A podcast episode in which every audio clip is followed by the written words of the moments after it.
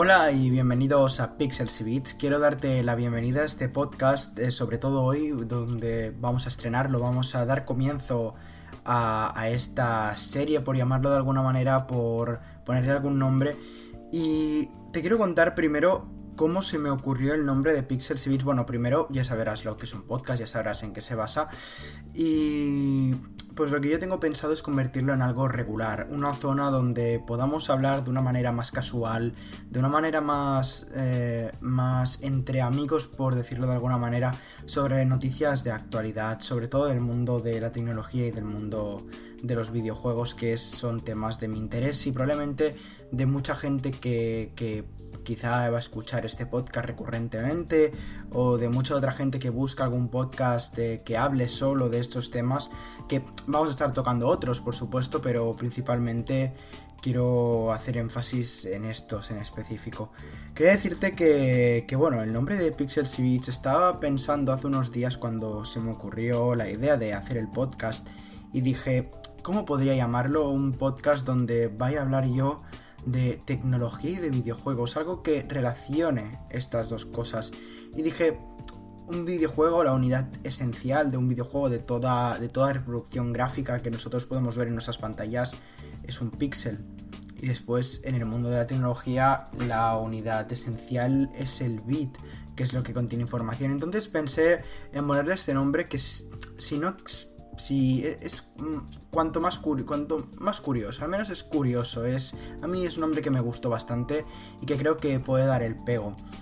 Eh, comentarte que, que, van a ser podcasts cortos, que van a ser momentos donde vamos a charlar y gracias a, a una función que, que tiene Spotify, eh, Spotify para podcasters, eh, puedo interactuar con la comunidad que vaya a estar escuchando estos, estos podcasts y me gustaría que, dejaras, tu, que dejaras tu, tu, opinión, tu pregunta. Y en el próximo podcast intentaré que sea algo recurrente, que no sea uno cada mes ni uno cada semana. Intentaré hacer varios a la semana, ya que, bueno, son cosas que salen noticias cada día de tecnología, de videojuegos.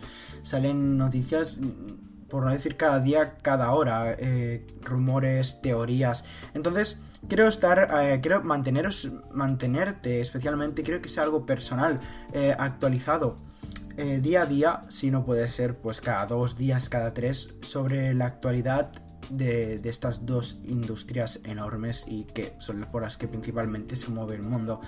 Primero deciros que la industria de los videojuegos es actualmente de la industria del entretenimiento es la más grande, superando por un amplio abanico a la del cine, la de la de la música, etcétera. Si tú coges todas las industrias diferentes que hay, como he dicho, cine, música, entre otras, y las juntas, ahí tienes la de los videojuegos. Es una industria que mueve mucho dinero, mueve mucha gente y mucha gente eh, está cada día curiosa de, de, poder entender, de poder saber, de mantenerse al día. Y la de la tecnología, pues qué deciros chicos, es algo que, que, se mantiene día a día en nuestras vidas, es súper recurrente, usamos tecnología desde que nos levantamos hasta que nos vamos a ir a dormir. Entonces, hasta hay gente que durmiendo usa la tecnología. ¿Cómo? Pues si tenéis mismo un reloj, un smartwatch para monitorizar el sueño, eh, entre otras cosas, pues estamos usando tecnología. Entonces creo que es muy importante mantenernos en esos temas al día siempre y actualizados. Hoy, como os he dicho, van a ser podcasts eh, no muy largos, no van a ser podcasts de horas, ni mucho menos. Quiero que sea un podcast, como así decirlo, algo casual, que puedas escucharte rapidito por, por, la mañana, por la noche, que puedas escucharlo en poco tiempo, que no te ocupe, que no te que no tengas que dejarlo, como hay podcast de 2, 3, 4, 5 horas, pues que hay que por necesidad obviamente de no poder estar 4 horas seguidas estando ahí encima escuchándolo, pues hay que irlo dejando y quizás después al volver se nos olvida lo que estábamos lo que estábamos viendo y por dónde lo habíamos dejado. Entonces yo lo que quiero es hacer eh, un tipo de podcast donde lo puedes escuchar en un momentito que tú tengas por la mañana mientras desayunas, quizá mientras comes, quizá mientras cenas o meriendas, o quizá pues en un rato que estás en la cama con los ojos cerrados. Yo suelo hacerlo mucho eso, de estar en la cama con los ojos cerrados, incluso escuchando, poniéndome atención. Y es algo que la verdad, si no lo has hecho, pruébalo, porque realmente es algo que es un, es un momento que no, no te requiere una atención como ver un vídeo, por ejemplo, podría ser de YouTube o un directo en cualquier plataforma de streaming. sino es algo que haces inconscientemente escuchar y se te parece que no, pero vas cogiendo vestigios de información y los guardas. Quería empezar hablando hoy de diferentes noticias. La primera que quería hablar es, como ya sabemos, eh, tema videojuegos. Primero, eh, Pikmin 4, un videojuego que salió prácticamente hace nada, hace una semana o semanita y media. Pikmin 4 salió eh, y fue un videojuego que mucha gente esperaba, yo entre ellos, y actualmente lo estoy jugando para mentirte y voy a dar mis respectivas valoraciones cuando la acabe.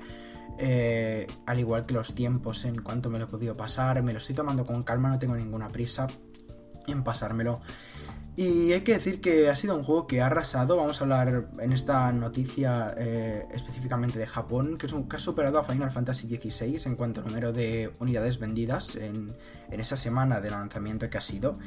Y hay que decir que ha sido el juego más vendido de Japón en esta primera semana.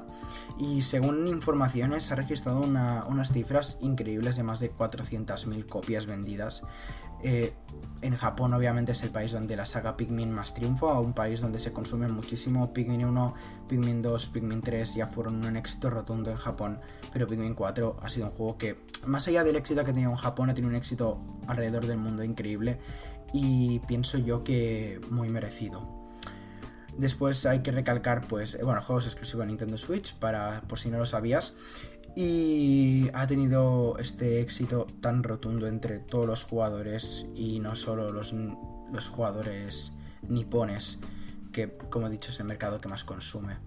Como ejemplo, quiero decirte que Pikmin 4 ha conseguido superar a Final Fantasy XVI nada más que en su debut.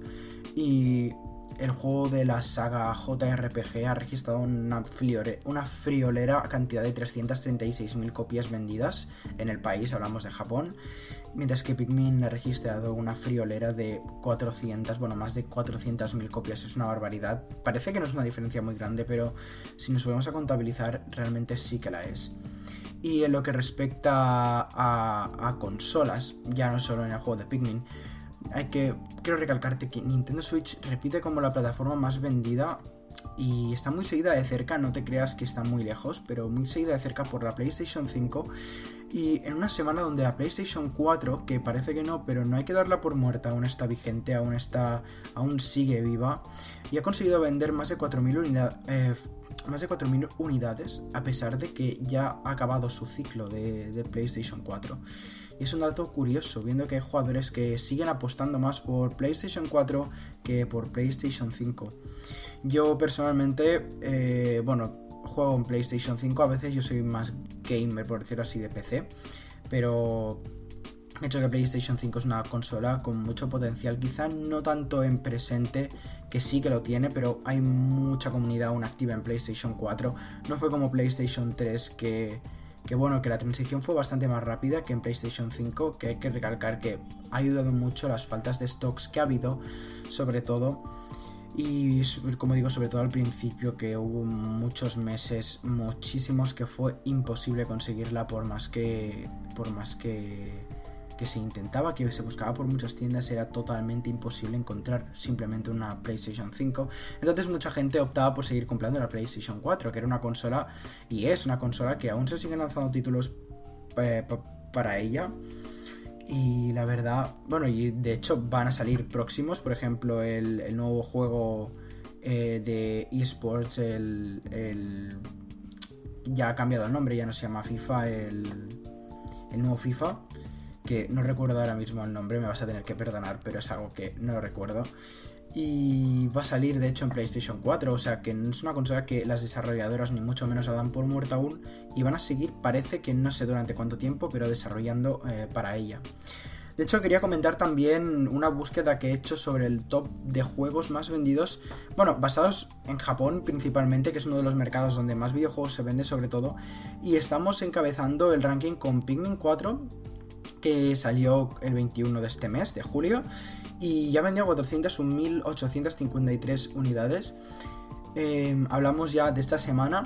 Y después tendríamos a Legend of Zelda Tears of the Kingdom, un juego que, bueno, para mí, como efímero fan de la saga Zelda, puedo decir que es uno de los mejores juegos que ha salido este año y yo creo que es un firme candidato a participar y quizá, quien sabe, ganar el GOTI. Eh, que esta semana ha vendido 15.616 copias, pero bueno, referente con en comparación al total que ha vendido un millón, solo en Japón, repito, 1.775.035 copias, pues aún le queda un largo camino a Pikmin 4. Después tendríamos otros juegos como Mario Kart 8 Deluxe, con 10.749 copias solo esta semana.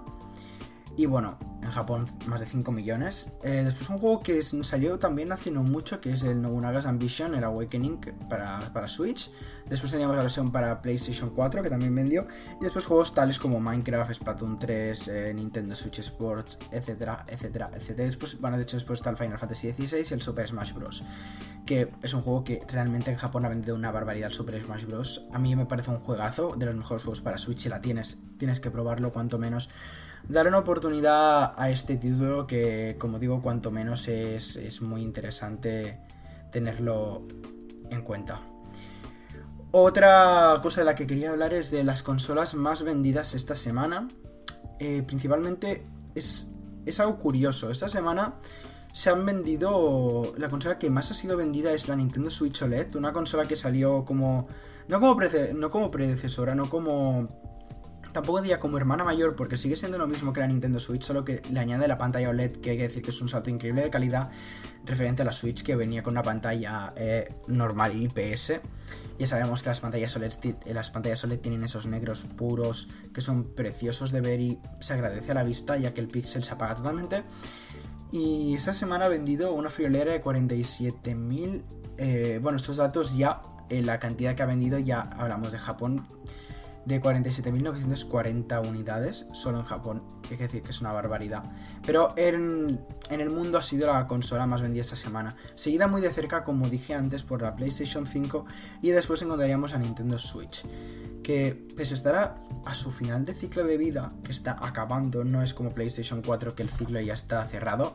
Nintendo Switch está dando por terminado el ciclo poco a poco, ya se sabe que están los rumores de que es muy probable, hablaremos en un siguiente podcast probablemente de ello, de que Nintendo Switch 2 se vaya a presentar a finales de este año y quién sabe si pueda salir en el primer trimestre del año que viene.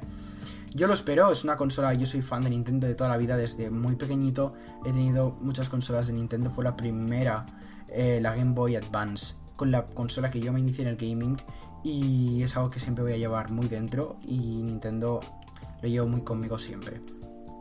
Em, y bueno, como, como decía, después de la Switch teníamos la Switch Lite, que sí que ya es la hermana pequeñita de la Switch. Y seguidas por otras consolas como la PlayStation 4, Xbox Series X y la Xbox Series S. Que son consolas que para mí la serie la Series S es una consola que no estoy diciendo que sea mala ni mucho menos, pero se le podría exprimir mucho más el potencial que puede dar. Y después, referente a consolas más vendidas en general en toda la historia. Ya sabemos que tenemos la gran campeona indiscutible PlayStation 2, 155 millones de unidades que se vendieron en total. Es una consola que a mí me parece una barbaridad. Yo recuerdo cuando era más pequeño tener que ir a casa de mi vecino para jugar a la PlayStation 2 y jugar como un loco al eh, Call of Duty, al Black Ops 2 eh, creo que era. No sé si era el 2, juraría que sí. Creo que el 1 no. O el Black Ops normal. No recuerdo, pero era un Black Ops. Y jugaba. Y de los primeros juegos que jugué después de, la Game Boy Advance, obviamente. Seguida por Nintendo Switch con 125,6 millones de unidades. Una barbaridad, es una consola que ha triunfado. Al principio, mucha gente. Cuando se presentó, mira que hay gente que no daba ni un duro por el concepto de Nintendo Switch.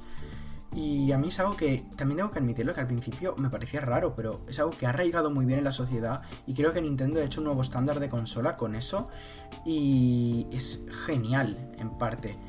Y 125,6 millones de unidades, una barbaridad. Y ya vienen otras consolas después como PlayStation 4 con 117 millones, también fue un éxito de consola. Eh, PlayStation eh, normal, que vendió 102,4 millones.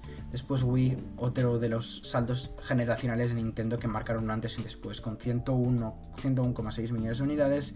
Y después ya vienen otras consolas como PlayStation 3, eh, Xbox 360, Nintendo, la NES, Xbox One, la Super Nintendo y extrañamente PlayStation 5.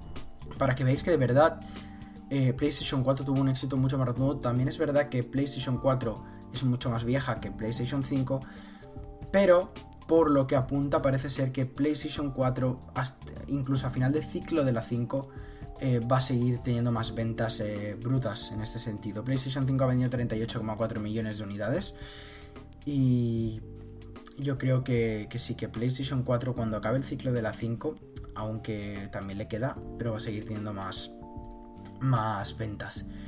Otra noticia de la que quería hablar, que es una noticia bastante polémica, ha estado bastante por, Twitter eh, hoy y por Threads, que ya sabéis que es una nueva red social de Meta, Threads, que actualmente no está disponible en Europa. Y por las últimas noticias que he estado leyendo, hay gente de Europa, de la comunidad europea, que ha intentado acceder mediante VPNs y se ha anunciado, bueno, Threads está bloqueando los accesos, aunque sean por VPNs desde la comunidad europea misma, hasta que esté disponible. Obviamente a Meta no le interesa perder los clientes de Europa, somos, uno de, somos una de sus mayores fuentes de, de flujo y no le interesa perdernos. Pero hasta que no se dé el visto bueno de la Unión Europea no se va a poder publicar la app que actualmente sí que está disponible en el resto del mundo. Pues he leído por, Twitter específicamente y, por otras redes sociales que Marvel's Spider-Man 2, un lanzamiento que está siendo muy esperado incluso por mí eh, para PlayStation 5, podría llegar a estar prohibido en Medio Oriente por la misma razón que Final Fantasy XVI los tuvo. Y es que Marvel's Spider-Man 2 eh, puede ser que tenga prohibida su venta en Medio Oriente, ya que en PSN eh, justo cuando se dio la opción de precompra del juego, eh, a las poquísimas horas de darse esta opción se, eliminó esta opción. Y claro, su fecha de estreno, edición digital deluxe y edad también han desaparecido de la, de la PlayStation Store.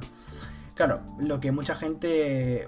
Esto ha llevado a mucha gente a especular, a muchísimos fans y realmente es algo que, preocupa a mí entre ellos de la censura que pueda llegar a tener este juego. Y os comentaré cuáles las posibles especulaciones por lo cual, por la cual el juego pues no vayan a, no se vaya a publicar. Y hay que decir que, bueno, Marvel's Spider-Man 2 llega en octubre, en unos meses eh, llega a consolas. De momento, eh, como he dicho, salvo en Oriente Medio. ¿Y qué pasaría? Eh, según ha dicho un medio que es EXputer, eh, los fans podrían estar especulando que puede ser por incluir, igual que Final Fantasy XVI, contenido LGBTQ. Ya sabemos que son países con fuertes políticas eh, para regular eh, diferentes signos de, de, estos movimientos. Y en el juego, pues hay diferentes referencias a ello. Y teniendo en cuenta que dicha región también prohibió el juego de Square Enix y eso pasó porque ellos se negaron a censurar ciertos contenidos que específicamente eran LGBTQ+, entonces se especula que probablemente también pueda ser por eso. Y eso, bueno, esos no han sido ni mucho menos los únicos casos que ha padecido Oriente Medio de juegos eliminados. De las Tofas parte 2 también fue prohibido por exactamente la misma razón. Y fuera de los videojuegos de fuera de los videojuegos, Spider-Man la película cruzando el multiverso se quitó de los cines en esos países pues por algunos mensajes de apoyo a transexuales que se vieron en las, en las susodichas películas. Y es por eso lo que ha llevado a muchos fans, a mucha gente, a poder especular, casi confirmar. No podemos decir confirmar porque ni mucho menos eh, se van a dar respuestas de el exacto por qué se ha hecho eso, pero ya se puede más o menos intuir de lo que ha pasado. Al contrario que Miles Morales, que sí que llegó a esa región, eh, y pues es eso, este juego de Miles Morales sí que llegó, pero tendríamos que esperar para ver si Marvel's Spider-Man 2 para PlayStation 5 va a llegar o no a Oriente Medio tras esta supuesta prohibición por este supuesto motivo. y por último, la última noticia que quiero tocar el día de hoy antes de dar por finalizado el podcast de, hoy es que Nintendo ya sabemos que tiene una suscripción, que tiene un, un servicio de suscripción eh, online, tal como puede tener PlayStation 5, tal como tiene PlayStation 4, tal como tienen eh, Xbox, muchas otras consolas. Eh, un servicio que realmente no es, no es, muy caro, cuesta cada mes 3,99 euros, en dólares seguramente llegarían a ser unos quizá 4, 4 largos, 5 dólares más o menos aproximadamente y eh, hay que decir que los dos celdas más vendidos y más amados de Game Boy ya están disponibles para los suscriptores de Nintendo Switch Online. Sabemos que tienen un catálogo online con clásicos, que yo os lo recomiendo. En su momento los jugué, me parecen increíbles todos los juegos que hay para rememorar nostalgias, para rememorar viejos sentimientos. Y hay que decir que, han aterrizado estos juegos, aterrizan ya este mismo mes de julio de 2023 sin previo aviso y ya están alegrando a muchísimos usuarios ya que son juegos, como he mencionado, muy queridos por la comunidad y que probablemente eh, muchos de vosotros o tú quizá los conozcas, este, estos juegos. Y eh, estos juegos no son más ni menos que, los clásicos y queridos eh, de Legend of Zelda Oracle of Ages y el Oracle of Seasons que ya como he dicho están disponibles para jugar. Si dispones de esta suscripción online de Nintendo Switch, vea por ellos. Son juegazos, te lo recomiendo. Los he jugado, me los he pasado, muchísimas horas invertidas y vale cada minuto que vayas a poder jugar. Cada minuto, cada segundo vale la pena. Son juegos increíbles. Y como he dicho, eh, se ha añadido en esta última actualización que se ha hecho al servicio para que todos los jugadores que dispongan del servicio puedan, puedan jugar. Y ambos títulos fueron lanzados para la mítica portátil de Nintendo en el año 2001 y han regresado ahora en un momento donde Breath of the Wild y Tears of the Kingdom son igual de queridos y amados por los fans. Ya sabemos que son juegos que han arraigado muchísimo y, son, y han provocado que hagan estándares de Zelda. Ya se ha dicho, los mismos creadores de Zelda ya han dicho que los próximos títulos van a basarse muchísimo en el, en el modus operandi de Breath of the Wild y Tears of the Kingdom. Me parecen juegazos los dos. Breath of the, eh, Wild ganó el GOTY, Tears of the Kingdom probablemente pueda llegar a ganarlo, o al menos estarán nominados, mm, lo puedo dar casi por hecho. Y para los más nuevos, para los más jóvenes que quizá me podéis estar escuchando, ¿de qué van estos juegos por si os llaman? Pues mirad, en The Legend of, eh, en The Legend of Zelda Oracle of Ages, mm, las tierras de Labrina, se han sumido en la oscuridad por obra de Verán, la hechicera de las sombras, y básicamente Link deberá usar el arpa de los tiempos para viajar a través del tiempo y restaurar la paz en el mundo. Os he hecho un resumen muy cortito, muy conciso, intentando evitar hacer spoilers porque de verdad son juegos que se disfrutan mucho y no quiero arruinar la experiencia de poderlos jugar, quien los juegue. Y en The Legend of Zelda Oracle of Seasons, eh, Holodrum se encuentra bajo la amenaza de Onox y solo blandiendo el cetro de las estaciones podrá Link derrotar al malvado general. Eh, os he leído estas definiciones mismas de, la, de, las, respectivas Wikipedias de los juegos, porque pienso que lo describen muy bien. En otros lugares que he buscado minis, minis, minis resúmenes en nada, en segunditos de que va el juego, hacían algún spoiler. Aquí lo encontrado sin ningún spoiler y me parece que son juegos que les tenéis que dar una oportunidad. Y como he dicho, ambos juegos de la saga de Legend of Zelda ya están disponibles en Nintendo Switch Online a partir de este mismo mes de julio. Y son juegos que, como os digo, os recomiendo encarecidamente, vais a disfrutar mucho y te aseguro no os vais a arrepentir de probar. Bueno chicos, muchísimas gracias por escuchar este primer episodio del podcast. como os he dicho, eh, tengo este proyecto muy en mente, con muchísimas ganas de empezarlo, con muchísima energía, con muchísimas ideas, de hecho, y con muchísimas eh, con muchísimos planes a futuro, eh, a partir de lo que pueda pasar, como he dicho, a partir de este primer episodio. Gracias a Spotify podéis dejarme comentarios, podéis dejarme si alguien tiene alguna duda, hay la opción de hacer preguntas y respuestas, y quién sabe si en un futuro puedo hacer video podcast, que también da la opción si esto funciona, si esto crece, puedo plantearme empezar a hacer video podcast también.